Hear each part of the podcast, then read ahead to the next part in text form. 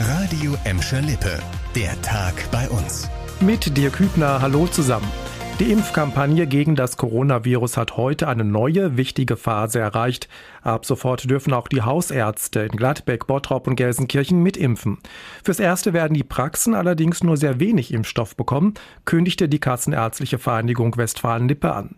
Deshalb würden erst einmal vor allem schwerkranke Patienten oder Personen mit bestimmten Vorerkrankungen geimpft. Wer für eine Impfung durch den Hausarzt in Frage kommt, wird von der Praxis kontaktiert. Parallel können ab heute auch alle 79-Jährigen in NRW für sich und ihre Ehepartner einen Impftermin machen. Die Bottropper Althof-Arkaden bekommen eine neue Funktion. Ab morgen könnt ihr euch hier auf Corona testen lassen. Das Testzentrum zieht in das untere, aktuell leerstehende Geschoss des ehemaligen Karstadthauses ein. Ab morgen hat das Testzentrum in der Bottropper Innenstadt täglich von 9.30 Uhr bis 18 Uhr geöffnet. Die Organisatoren schätzen, dass pro Tag bis zu 1200 Menschen getestet werden können. Ihr solltet vorab einen Termin reservieren. Das geht online oder per Telefon. Und wenn wir kein Testzentrum mehr brauchen, was zieht dann ins alte Kaufhaus ein? Das sagte uns Oberbürgermeister Bernd Tischler dazu. Äh, was sie unten einziehen wird, das kann ich Ihnen noch nicht verraten, aber ähm, die Betreiber des Fitnessstudios und des Hotels oben, die freuen sich äh, schon auf viele Kunden äh, und Kundinnen und äh, wir hoffen, dass das äh, nach dem Lockdown dann auch bald äh, passieren wird.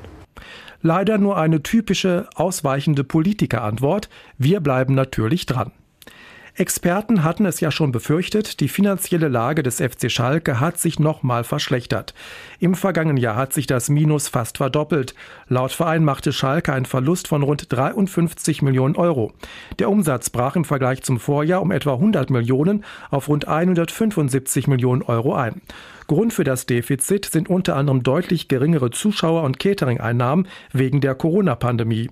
Auch von Sponsoren kassierte Schalke deutlich weniger Geld. Der Schuldenberg der Schalker wuchs auf 217 Millionen Euro an. Eine Konsequenz, Schalke stoppt den Umbau des Berger Feldes. Das Tor auf Schalke, das Profi- und Nachwuchsleistungszentrum und die neue Geschäftsstelle werden nicht mehr gebaut. Gestern Abend gegen 19 Uhr stand die Sakristei der Kirche St. Maria Himmelfahrt in Gelsenkirchen-Rotthausen in Flammen. Aus dem Dach des Mittelschiffs kam dichter Rauch. Heute ist die Polizei mit den Ermittlungen vorangekommen. Sie geht als Ursache von Brandstiftung aus. Sie sucht jetzt Zeugen, die etwas Verdächtiges gesehen haben. Die Löscharbeiten zogen sich bis in die frühen Morgenstunden hin. Verletzt wurde bei dem Brand niemand. Die katholische Kirche in Rotthausen steht seit vielen Jahren leer. Das war der Tag bei uns im Radio und als Podcast. Aktuelle Nachrichten aus Gladbeck, Bottrop und Gelsenkirchen findet ihr jederzeit auf radio und in unserer App.